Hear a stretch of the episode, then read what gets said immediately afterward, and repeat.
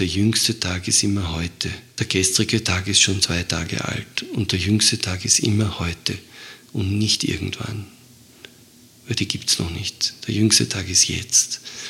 Und jetzt denke ich, dass Gott mich liebt. Und jetzt ist die Frage, wie ich in die Gegenrichtung meine Beziehung gestalte und ob ich da in einer banalen Belanglosigkeit verharre oder ob ich meine Beziehungsgestaltung so mache, dass wir im Himmel sind miteinander oder dass ich mich abschneide und, und eine Hölle wähle. Was die wenigsten tun, das meist, häufig, häufigst gewählte ist die banale Variante. Reden wir über Gott und die Welt. Und wenn ich Gott und die Welt sage, dann meine ich Gott und die Welt. Heute spreche ich mit dem katholischen Religionslehrer Paul Matzal. Er wollte Priester werden, aber verheiratet ist das unmöglich. Wir gehen den Fragen nach, wer ist eigentlich dieser Gott? Widerspricht sich Glaube und Naturwissenschaft? Gibt es so etwas wie Schicksal? Und welche Rolle spielt Dankbarkeit in der Religion?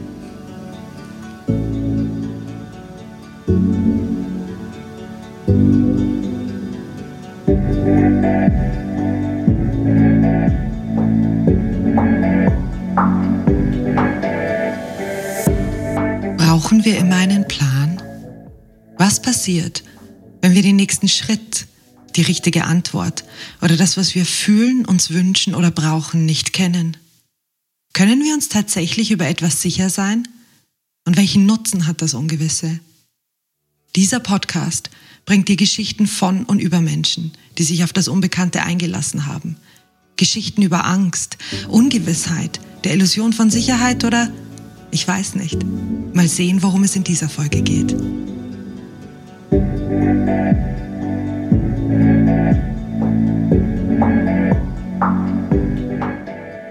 Mein Name ist Katharina Bayer und ich begleite dich auf die Reise ins Ungewisse.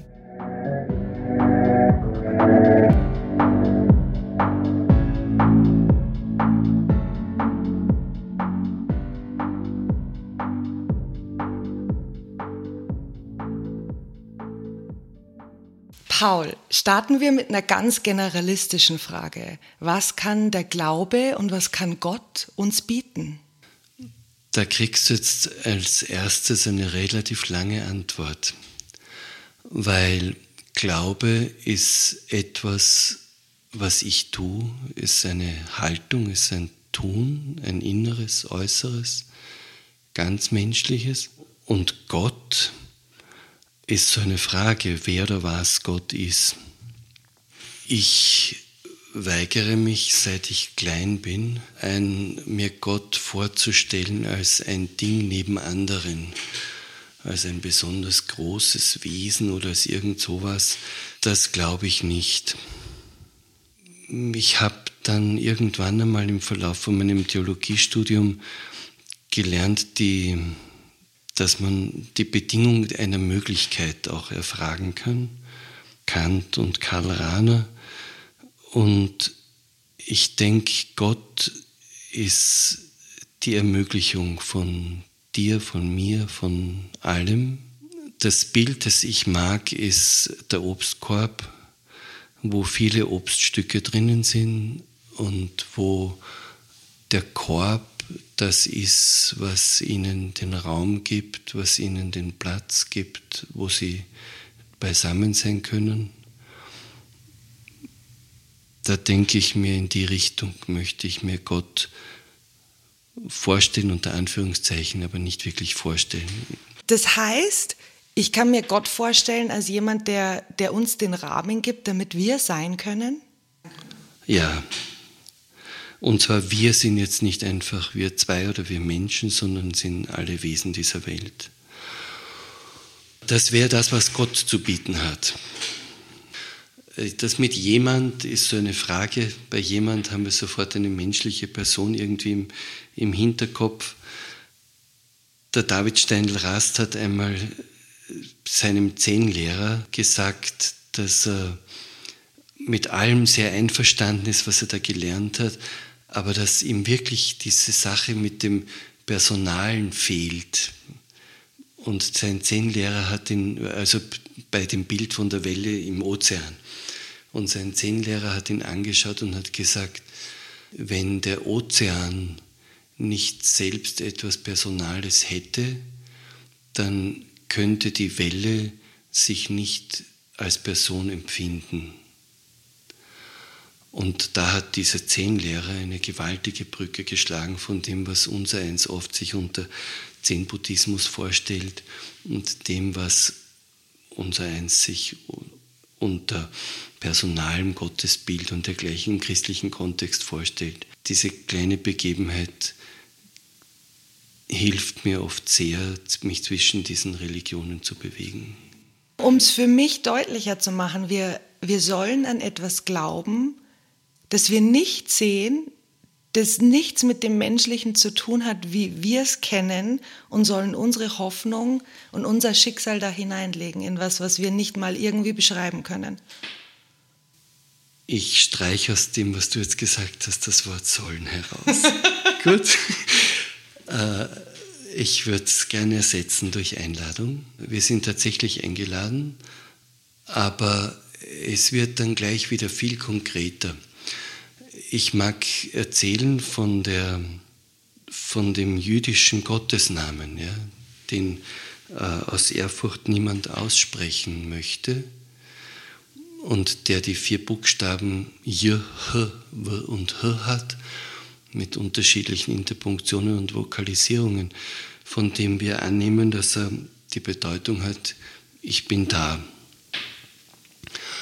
Und wenn ich als Mensch in dieser Welt lebe und wenn ich so als Teil dieser Natur bin, dann bemerke ich, dass alle Wesen auf ihre Weise Ich bin da sagen. Also der Stein, über den ich stolpere oder wo ich mir meine große Zehe anschlage, der sagt sein Ich bin da.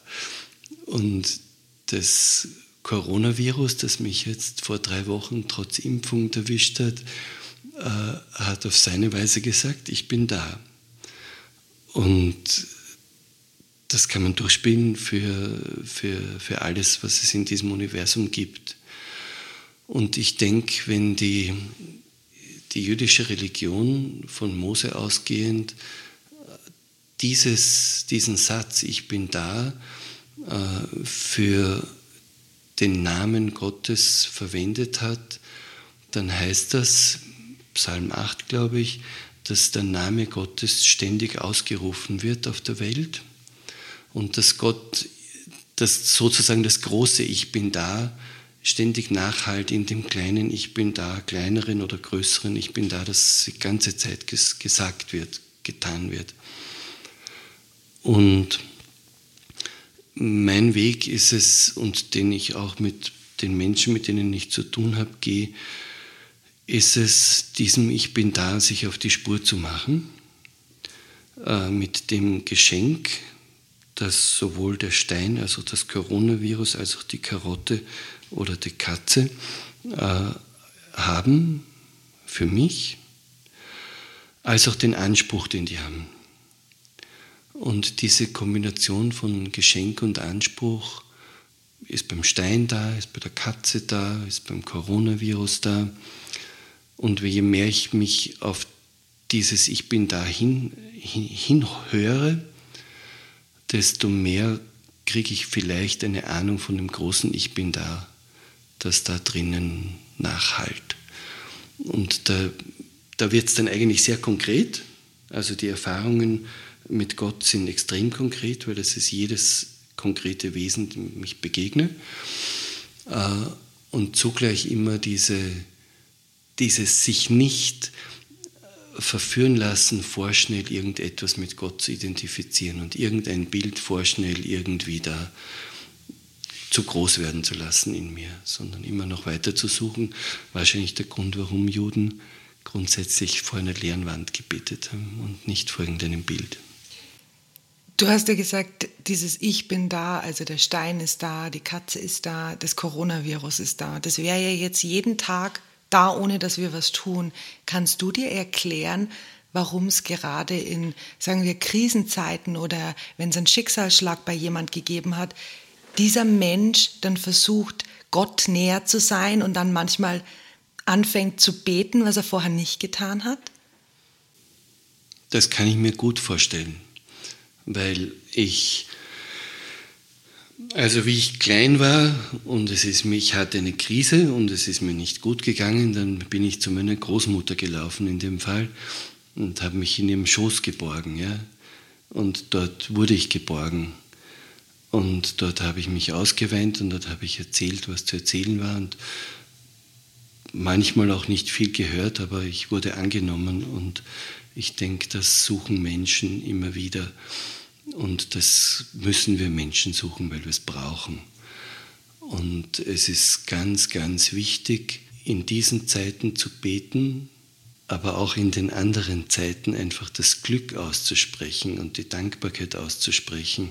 Und auch wenn ich da jetzt kein, kein einzelnes Bild habe, vor dem ich das tue, sondern wo ich, wenn ich das so in ein in ein großes Dunkel hinein, ein, ein gestaltloses Dunkel hinein sagen kann, dann passt das schon. Und dann horchen, in welchen einzelnen Dingen, in welchen einzelnen Menschen, in welchen einzelnen Wesen die Antwort des großen Ich bin da dann auf mich wieder zurückkommt. Glaubst du, dass es ein Bedürfnis des Menschen, sich aufgehoben zu fühlen und darauf zu hoffen, dass es etwas gibt, das einen immer so liebt, wie man ist?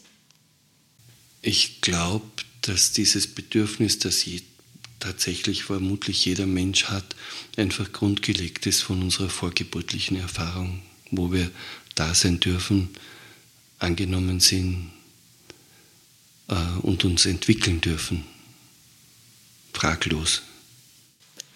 Der berühmte Physiker Michael Faraday, der den Faradayschen Käfig äh, erfunden hat, war ein sehr frommer Mensch, aber er war natürlich auch Naturwissenschaftler. Das heißt, immer wenn er gebetet hat, hat er zu seinem Labor die Tür zugemacht, damit diese zwei Welten nicht aufeinandertreffen.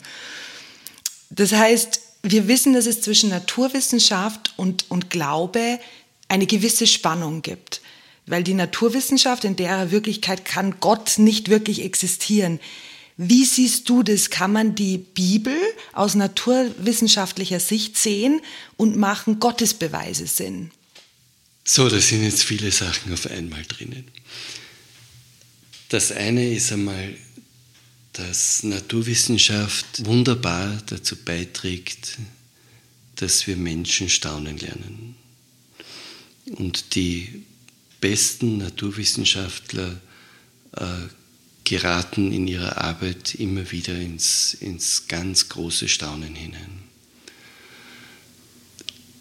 Einen Bruchteil der Zusammenhänge, die im Universum sind, auch nur zu verstehen, ist ein riesiges Glück und die Wissenschaft führt uns dorthin. Wenn die Wissenschaft mir Gott nicht erklären, Gott nicht zeigen und nicht beweisen kann, dann habe ich damit nicht wirklich ein Problem, weil dann wäre Gott ein Ding neben den anderen. Da sind wir wieder beim, beim Obst und dem Obstkorb einfach. Ja. Und Wissenschaft bewegt sich immer im Rahmen der Obststücke im Obstkorb, entdeckt sie, versteht sie, verändert sie und macht erzeugt in mir und aber ich, soweit ich lese, auch in vielen anderen Wissenschaftlern, vom Herrn Einstein über den Herrn Pietschmann bis zu weiß nicht wo, ja, dieses dankbare Staunen und dann den vorsichtigen Schluss auf den Obstkorb, der das alles bereitstellt. Wenn der Herr Faraday das noch so getrennt hat räumlich, ist das okay, ist ein, ein, ein, ein ein Phänomen seines persönlichen Weges. Aber grundsätzlich glaube ich nicht, dass das zwei getrennte Welten sind, sondern dass Gott und Naturwissenschaft zwei Dimensionen sind, die einfach auf, jeweils aufeinander hinweisen, aufeinander verweisen, zeigen.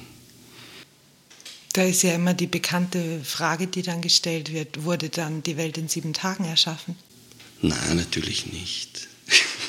Das ist, um das geht es ja gar nicht. Das geht, also auch in diesem Schöpfungslied geht es nicht um sieben Tage, sondern es geht darum, dass, dass der Mensch, der das gedichtet hat, seinem Glück Ausdruck gibt, dass, wenn er genau hinschaut, alles ist gut, dass er das ausdrücken kann und damit dem lieben Gott seine Dankbarkeit sagen kann. Mehr ist es nicht, aber auch nicht weniger.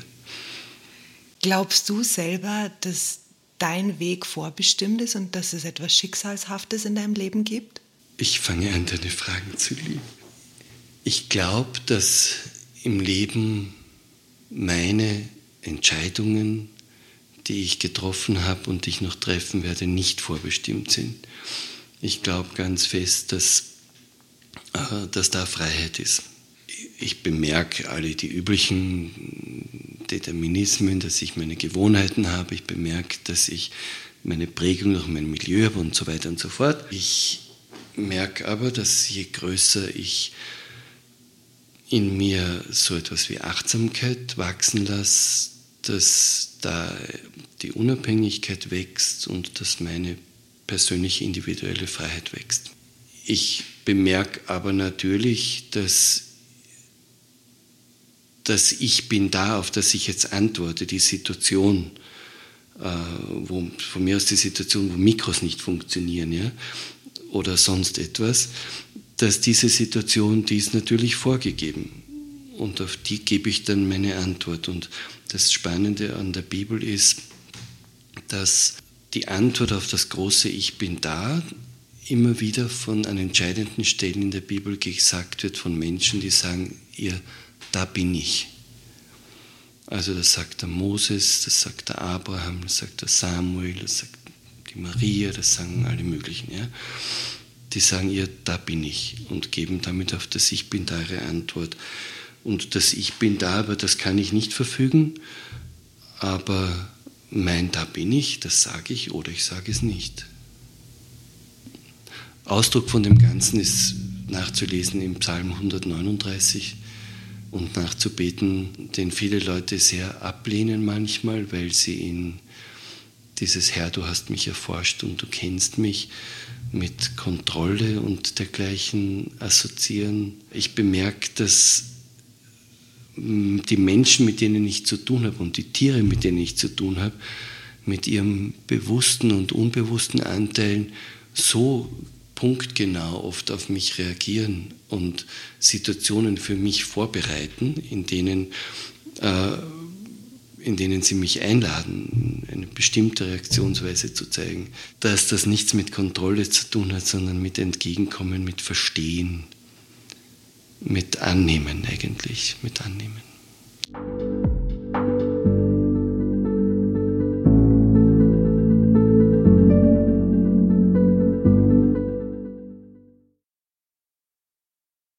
Wenn du sagst, du glaubst nicht an Schicksal, ich habe oft überlegt, ob ich an Schicksal glaube und ob manche Dinge in meinem Leben vorbestimmt sind. Und manchmal macht es mir fast Freude, dass ich mir denke, dass ich zu, zu einem größeren Ganzen gehöre und dass manche Sachen vorbereitet sind. Mit was ich mir persönlich aber sehr schwer tue, ist, dass ich glaube, dass es diesen einen Gott gibt, den, wenn ich eine winzige Bitte habe, der dir hören soll und ich denke mir, warte mal, es leben acht Milliarden Menschen auf dieser Welt und eine kleine Bitte von mir soll wichtig genug sein, dass sie dieser äh, eine Gott anhört. Und wenn, wenn ich einfach eine Bitte tue oder Buße tue und es gibt diesen einen Gott, der sich darum kümmert, welchen Einfluss hat das wieder auf meine Selbstverantwortung? Mit, mit diesem tue ich mir schwer. Ich denke, dass der dass der Psalm 139 da durchaus passt. Ich bemühe mich jetzt wirklich, dir darauf Antwort zu geben und jetzt nicht eine, eine, eine theoretische Rahmengeschichte dazu machen. Ich glaube, dass wenn, wenn ich bete, und zwar in so kleinen Anliegen, die wir Menschen halt so haben, dann hören tatsächlich alle Wesen, die um mich herum sind, die zu meinem persönlichen Kontext gehören, hören das. Auch wenn ich es im Herzenskämmerlein ganz still und leise nur gesagt oder geschrien habe.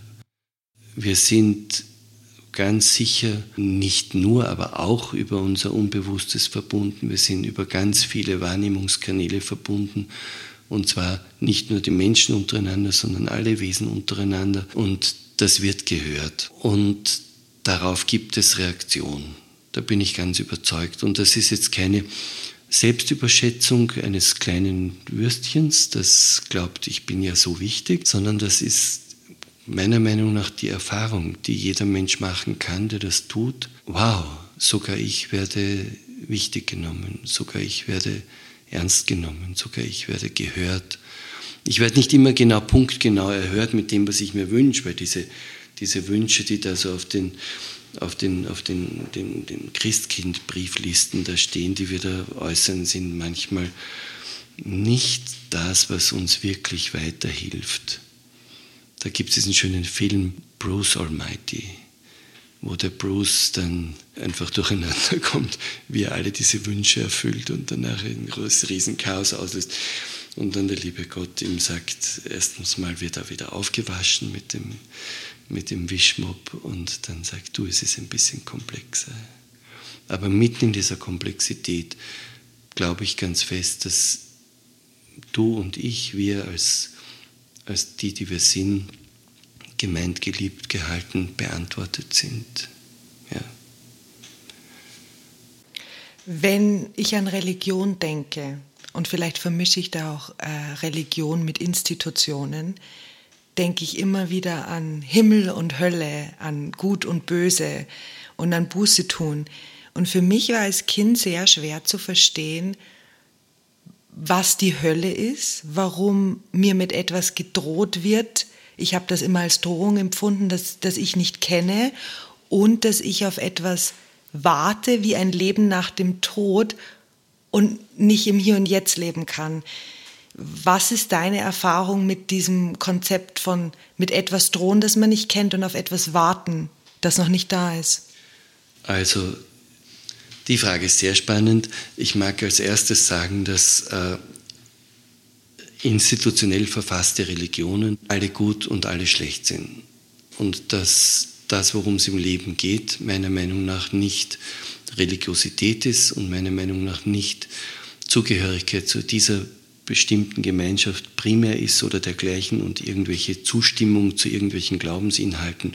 Nee, es geht darum, um den Glauben in dem biblischen Sinn von Vertrauen, von Vertrauen ins Leben, und den Glauben, der, der mir die Geborgenheit vermittelt, mit der ich leben kann, wo ich dann rausgehen kann und das Leben anpacken kann. Weder Jesus noch Buddha noch äh, die meisten anderen haben eine Institution gesucht und wollten eine Institution gründen. Im Jesus ging es um den Glauben der Menschen. Eine Kirche oder sonstige Gemeinschaft irgendeiner Art hat meiner Meinung nach nur eine Daseinsberechtigung, insofern sie dem existenziellen Vertrauen, Glauben der Menschen dient und sonst nicht.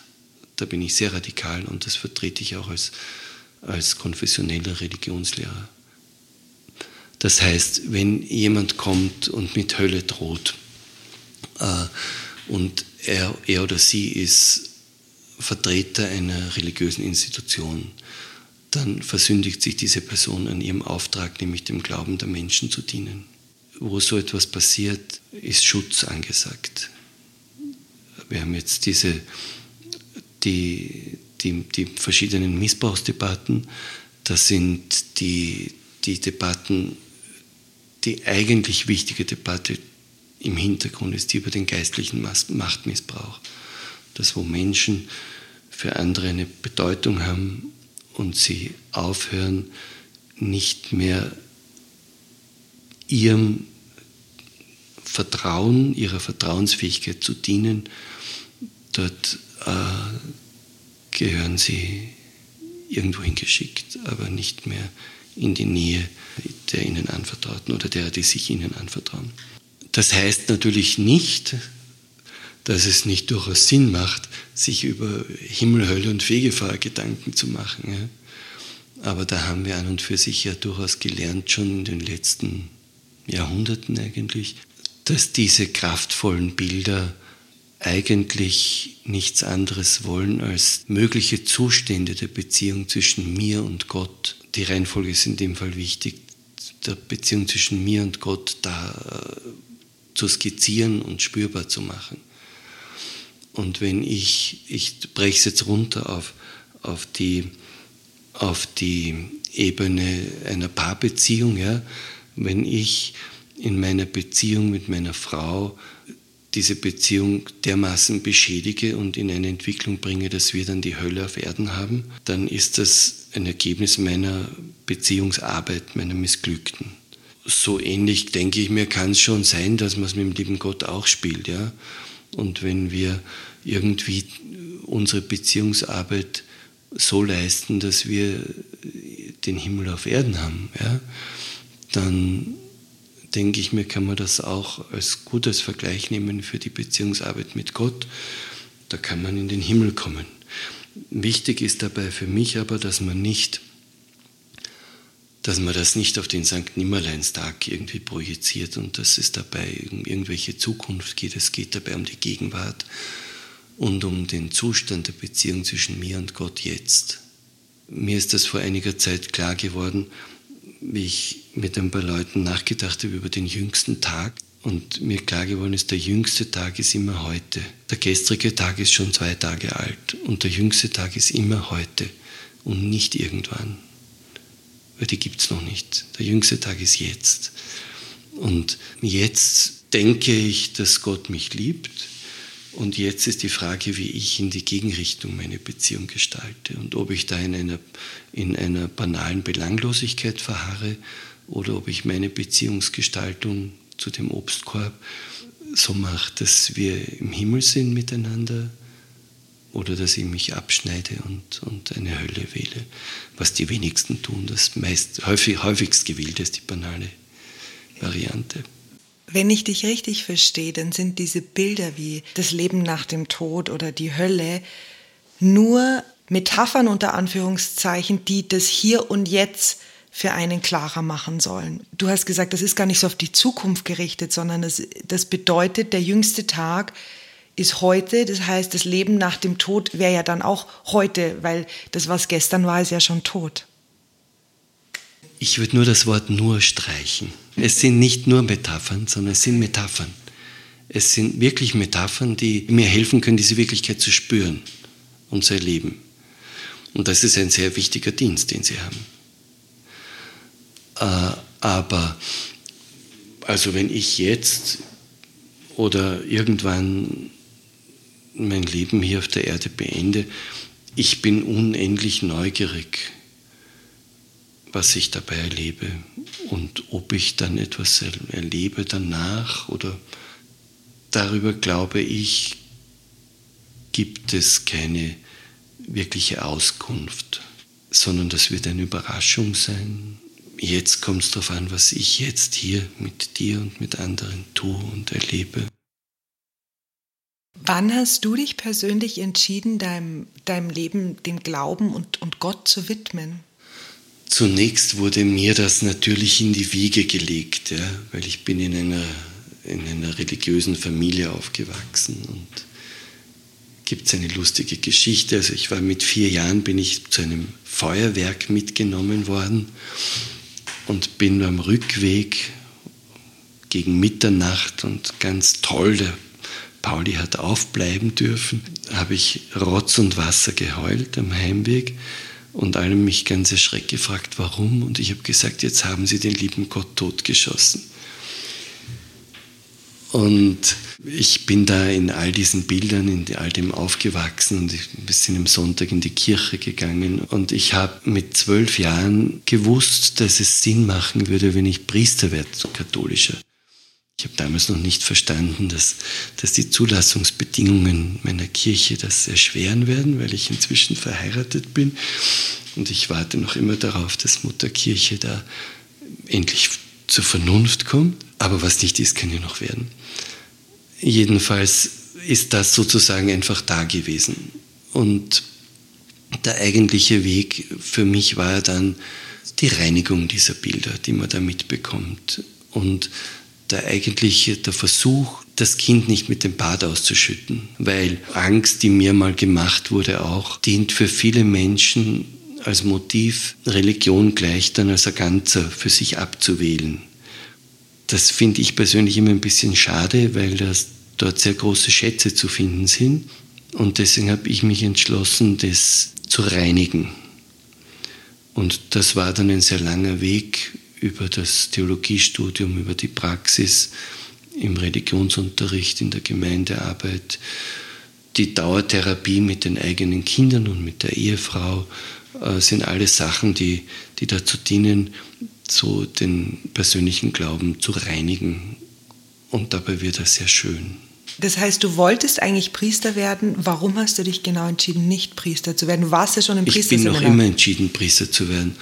Aber meine Kirche ist derzeit nur bereit, unverheiratete Männer zu Priestern zu weihen. Und ich warte darauf, dass ich als verheirateter Mann auch geweiht werden kann und dass viele meiner Freundinnen, die zum Priestertum berufen sind, auch zu Priesterinnen geweiht werden. Warum dann nicht evangelischer Priester? Ich bin katholisch und ich denke mir, es passt, wenn man den wenn man in so historischen Bezügen lebt und da aufgewachsen ist, lohnt sich, glaube ich, wirklich seinen kleinen Beitrag dafür zu leisten, auch Irrwege ich verwende jetzt das Wort ausleiden, ja, auszuleiden, das wird schon seinen Weg finden, der dann zu einem guten Ziel führt. Ich möchte gern kurz ausholen und ein Bild einbringen, nämlich das Bild vom Komposthaufen.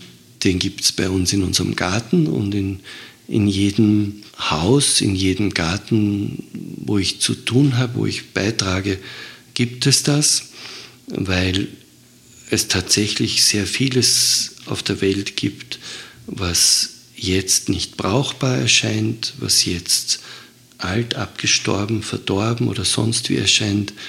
Und wenn man das mit großer Geduld am richtigen Ort, äh, mit den richtigen Helferleins von, von Mikroben bis zu Regenwürmern und Asteln, Hühner nicht zu vergessen, wenn man das der richtigen Bearbeitung zuführt, dann wird wunderbare Erde daraus. Und auf der wachsen dann rote Rüben, die zwei Kilo haben und Paradeiser, die ein Kilo 40 haben. Und das ist sehr schön und ich denke mir, so etwas wird es auch auf dem Komposthaufen der Glaubensgeschichte geben. Und das ist mein Beitrag dazu, dass ich da bleibe. Du bist ja verheiratet. Was hältst du persönlich vom Zölibat und was kann, kann man in einer zwischenmenschlichen Partnerschaft, in einer Ehe vielleicht auch lernen, dass man als Priester den Menschen, die einem ähm, sich anvertrauen, weitergeben könnte? Ich glaube, dass es auf der Welt sehr viele Lebensformen gibt und sehr viele Formen gibt, Sexualität auszuleben oder nicht auszuleben, Beziehungen zu gestalten. Äh, und ich glaube, dass es, dass die Berufung zum Dienst an der Gemeinde damit überhaupt nichts zu tun hat. Es hat ein jeder Mensch in der Beziehungsform, in der er lebt, äh, etwas zu geben und manche Dinge nicht zu geben, weil ihm manche Reflexionsarbeit dann näher liegt oder entfernter liegt. Und natürlich reflektiere ich auf Paarbeziehung mit einer Frau in meinem Leben mehr, als ich auf Paarbeziehung mit einem Mann reflektiere. Das horche ich mir an von meinen Freunden und von den Leuten, die ich kenne, die zölibatär leben und die das gerne und gut leben. Denen horche ich auch sehr gerne zu und da kann ich viel davon lernen. Da kann jeder seinen Beitrag geben. Ich würde das nicht voneinander trennen. Aber ich mag gern die Gelegenheit nützen, um zu sagen, etwas, was mir sehr wichtig ist, nämlich im Neuen Testament heißen die Amtsträger in der Gemeinde Presbyteroi. Das sind die Ältesten und heißen nicht Hierois Priester im Griechischen. Das ist eine andere Funktion. In vielen Religionen hat der Priester die Mittlerfunktion zwischen Diesseits und Jenseits, zwischen Menschen und Gott. Diese Funktion hat im Christentum grundsätzlich Jesus Christus und die Kirche Jesu Christi hat den Auftrag, sein Werk jetzt in dieser Zeit weiterzuführen an seiner Stelle, und zwar als Ganze. Das heißt, der Priester ist die Kirche.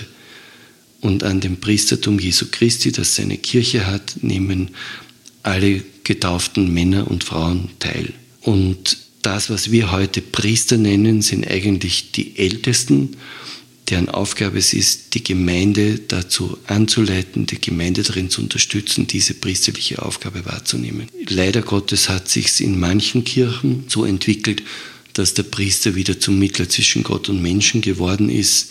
Das ist meiner Meinung nach nicht christlich und einfach falsch. Bin ich ganz radikal und bin sehr glücklich, wenn es christlichen Gemeinden gelingt, in ihrem Umfeld Menschen und Gott einfach einander näher zu bringen.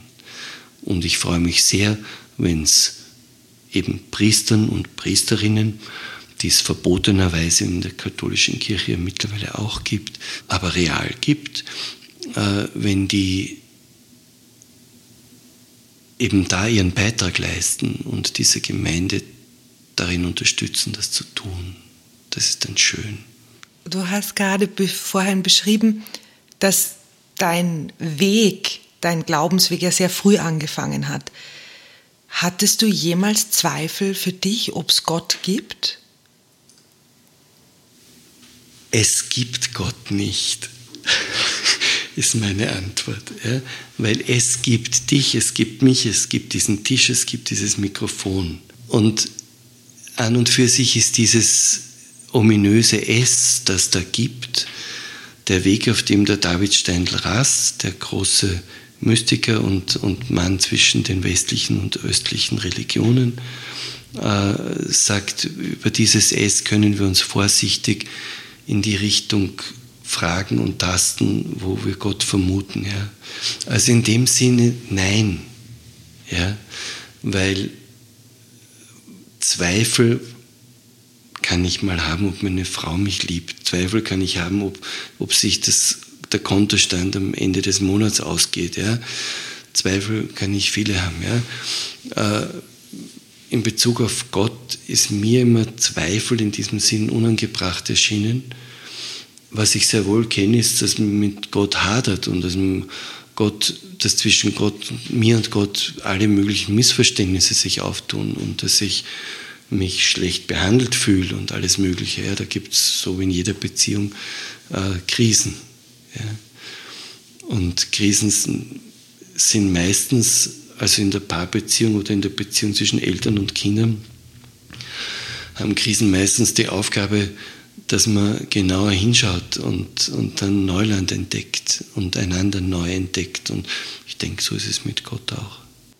Du bist in deinem Hauptberuf Religionslehrer. Für mich ist Religion und Spiritualität und Glauben was sehr Privates. Was ist die Berechtigung dafür, dass Religion ein Unterrichtsfach ist? Eine Gesellschaft lebt davon, dass ihre Mitglieder, also dass ihre Glieder lebensfähig sind, dass sie mit Vertrauen und Zuversicht das Leben anpacken möglichst und das, was wir in den verschiedenen religiösen Traditionen an spirituellen Schätzen haben, dient, wie ich es vorhin gesagt habe, ausschließlich dazu, diesem Vertrauen und dieser Lebensfähigkeit zu dienen. Da sind ungeheure Schätze vorhanden. Und ich glaube, dass eine Gesellschaft wie unsere sehr gut beraten ist, von den Religionen diese Schätze ins Leben von jungen Menschen zu bringen. Das kann nur gut sein.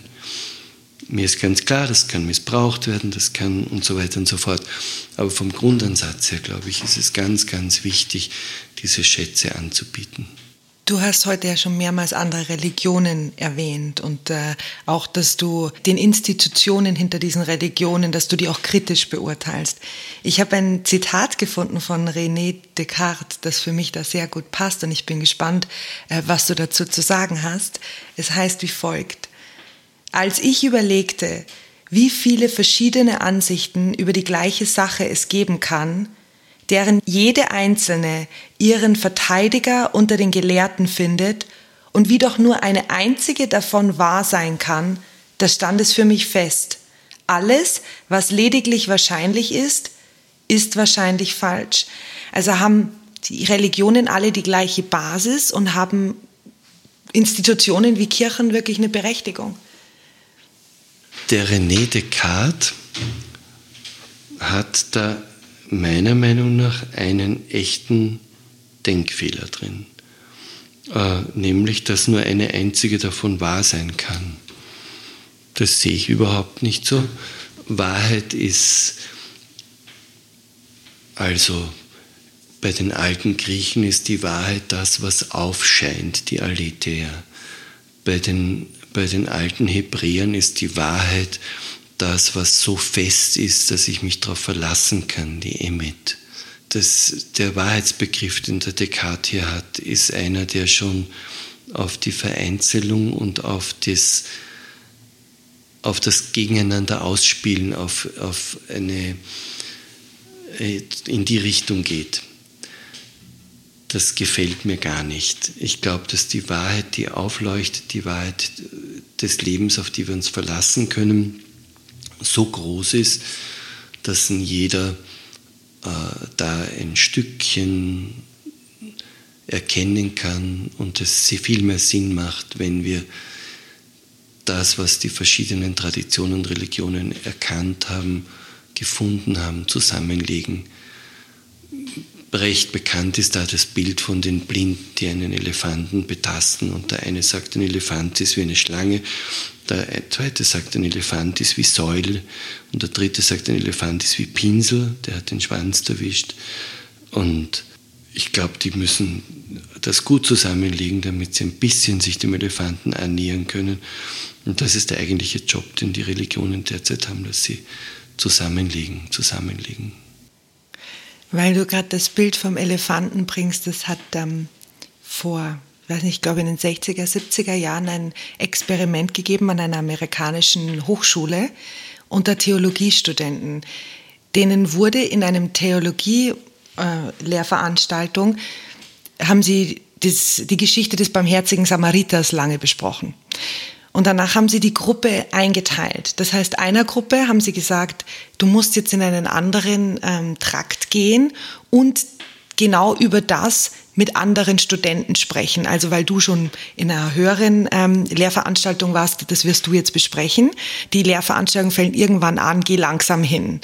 Und den anderen haben sie das Gleiche gesagt, nur die Lehrveranstaltung hat schon angefangen, beeil dich, sonst kommst du zu spät. Und am Weg hin zur Lehrveranstaltung haben sie jemanden platziert, der wie ein Bettler ausgesehen hat. Und haben sich angeschaut, wie viele der Theologiestudenten wirklich halten. Was glaubst du, wer hat angehalten von den beiden Gruppen? Ja, die, die Zeit hatten, eher, mhm. denke ich mir. Die, die Zeit hatten.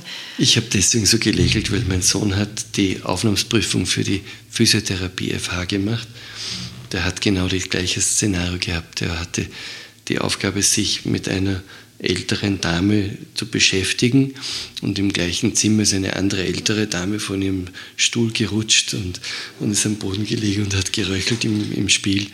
Und er, er war ganz fokussiert auf das, er muss jetzt den Auftrag richtig erfüllen und hat mit der einen Kreuzworträtsel gelöst, statt dass er sich der anderen zuwendet und ist rausgegangen und dann er, ist er verfallen, weil er gemerkt hat, ui, das war eigentlich das andere getestet. Was für mich so spannend ist an, diesem, an dieser Untersuchung, es hat viel mit Zeit und innerem Druck zu tun, ob man sich wirklich, sagen wir, die Möglichkeit gibt, sich mit den Mitmenschen zu beschäftigen, sich im Hier und Jetzt zu beschäftigen. Und äh, also die, die, die körperorientierte Achtsamkeit zur Stressreduktion, kann die Abkürzung nicht richtig, und alle diese Sachen, also wo Religion und religiöse, religiöses Tun einfach ja, zur Achtsamkeit führen, dort sieht man dann auch wieder den Bettler und dort sieht man den Menschen, der ihn braucht. Dort hört man nämlich, dass ich bin da, dass da gesprochen wird und kann dann sein, da bin ich sprechen. Es ist eigentlich sehr einfach. Aber alles, was Stress, Druck, Drohung bewirkt, ist nicht Religion, ist Macht. hast du aus deinem Priesterseminar was mitgenommen, wo du jetzt merkst, dass sich das im Alltag, ob beruflich oder privat, so geprägt hat, dass du anders bist als andere Religionslehrer, als andere Väter, als andere Partner? Ich kann mich mit anderen nicht vergleichen, aber was ich erzählen kann, ist, dass bei unserer Hochzeit waren von den Seminarvorstehern, von dem Leitungspersonal, von den Vieren, waren drei anwesend. Und ich habe äh, mich am Ende unserer Hochzeit bei denen ausdrücklich bedankt, dass ich dort im Priesterseminar hierher, nämlich zum Traualtar, wachsen konnte. Äh, das heißt, ich habe dort ganz, ganz viel gelernt fürs Leben. Wir haben ganz viel Selbstreflexion gehabt, wir haben Selbsterfahrung gehabt, wir haben, wir haben ein, ganz eine freie Aufforderung gehabt, religiöse Veranstaltungen auszuprobieren, zu üben. Wir haben eine riesige, also ein riesiges Angebot von Meditationskurs bis was weiß ich gehabt. Ich habe dort den Zugang zu den Weltreligionen gefunden im damaligen Wiener Priesterseminar, wo ich wirklich sagen möchte, das war eine außergewöhnliche Zeit und eine sehr, sehr gute Einrichtung. Wir nehmen ja gerade das Interview in einem Haus auf, das du mit deiner Frau selber gebaut hast. Ein, ein, ein Haus, in dem Menschen mit Behinderung betreut werden und leben können. Jetzt stelle ich mir das vor als Familienvater und Religionslehrer, dass das schon, wenn man so etwas aufbaut, also ein Projekt, auch wenn man das gemeinsam mit der Partnerin macht, dass das es ist wie ein Sprung ins Ungewisse für mich. So, da nimmt man wahrscheinlich Geld in die Hand, man macht was, was es noch nicht hier gegeben hat. Was hilft dir bei, ob das jetzt diese Hausgemeinschaft hier ist oder bei deinen Entscheidungen, wenn du in die Zukunft gehst, was gibt dir Halt? Ich mag es jetzt beantworten im Rückblick. Ja? Also was mir geholfen hat, war erstens eine wirkliche Entscheidung zu fällen, das tun wir gemeinsam. Das wird mein Beitrag sein.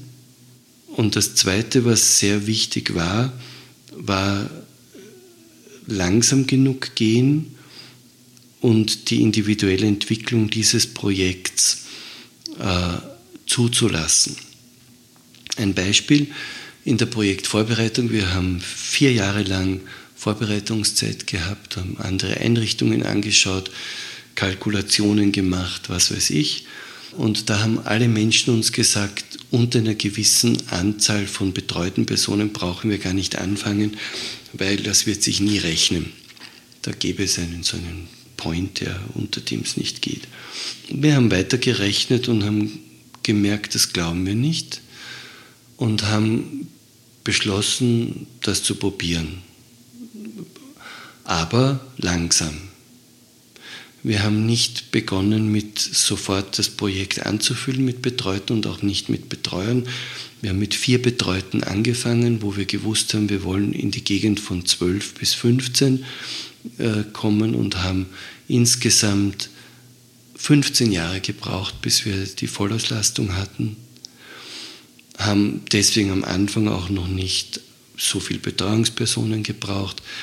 Es konnte das betreuten Team, diese Gruppe langsam zusammenwachsen, wie wenn in einer Familie hin und wieder halt ein Kind geboren wird. Es konnten die Betreuer langsam zusammenwachsen.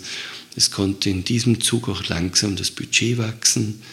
Und wir haben dann immer die Spielräume gesucht und gefunden, den nächsten Entwicklungsschritt im äußeren Schritt, im äußeren Bereich auch zu tun, Haus zu bauen, Grundstück zu kaufen, was weiß ich dieses langsame Schritt für Schritt gehen war ganz wichtig und hat in mir auch immer wieder das Vertrauen gefestigt, dass dieser Weg in diesem Tempo gut weitergehen wird. Ja. Und das andere ist irgendwie auch der Leopold Chor mit dem, äh, mit dem Nicht Small is Beautiful ist der Slogan, den alle kennen, aber mit dem, dass jedes Ding auf der Welt so seine natürliche Wachstumsgrenze hat und ich glaube, dass wir die in diesem Projekt gefunden haben. Das, das gibt mir Vertrauen. Ich hätte mir natürlich gedacht, dass jetzt auch noch etwas kommt. Das mit dem Glauben kommt. Mit dem Glauben. Schau, der, diese ganzen Entwicklungen, die da waren, und die waren zum Teil sehr turbulent und die waren ja, mit Höhen und Tiefen. Natürlich kommen die mit rein in die Reflexion. Natürlich kommen die mit rein ins Gebet. Das Entscheidende ist wahrscheinlich aber wirklich, und das ist vielleicht das Schöne auch, an, auch gerade an diesem katholischen Christentum, jetzt einfach, weil ich es mag, dass wir einfach es heißt eigentlich nicht Messe, sondern es heißt Eucharistiefeier. Und Eucharistiefeier heißt Danksagung. Und Danksagung heißt, dass man eigentlich am Sonntag in die Kirchen geht und sich Zeit und Muße nimmt, Danke zu sagen für alles, was in dem, in dem vergangenen Zeitabschnitt gelaufen ist, so wie wenn man am Abend ins Tagebuch schreibt und nicht nur sudert, sondern natürlich auch hineinschreibt, was einen traurig gemacht hat und so, ja. Aber das andere nicht unter den Tisch fallen lässt und und wirklich bewusst Danke sagt, dem großen Zusammenhang, der das alles ermöglicht. Das gehört natürlich dazu, ja klar.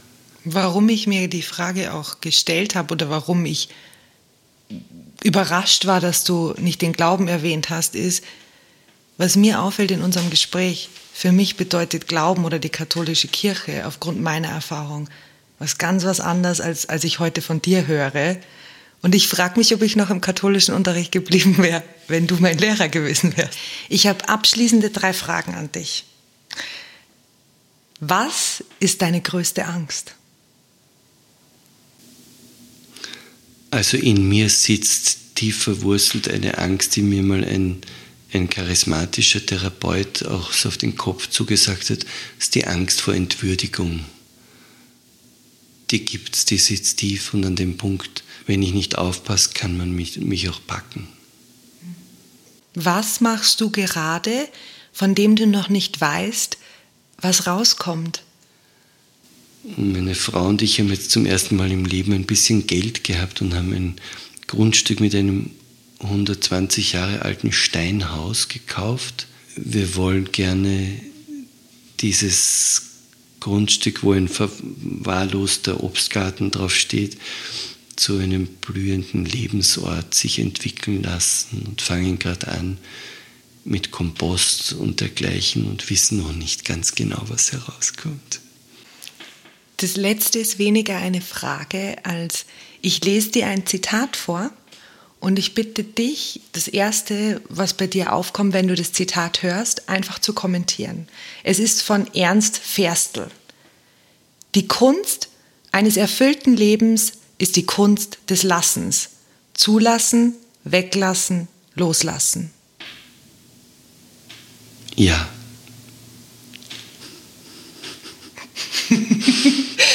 Einfach ja. Einfach ja. Ich bedanke mich für das Gespräch. Vielen Dank. Gerne. Danke selber.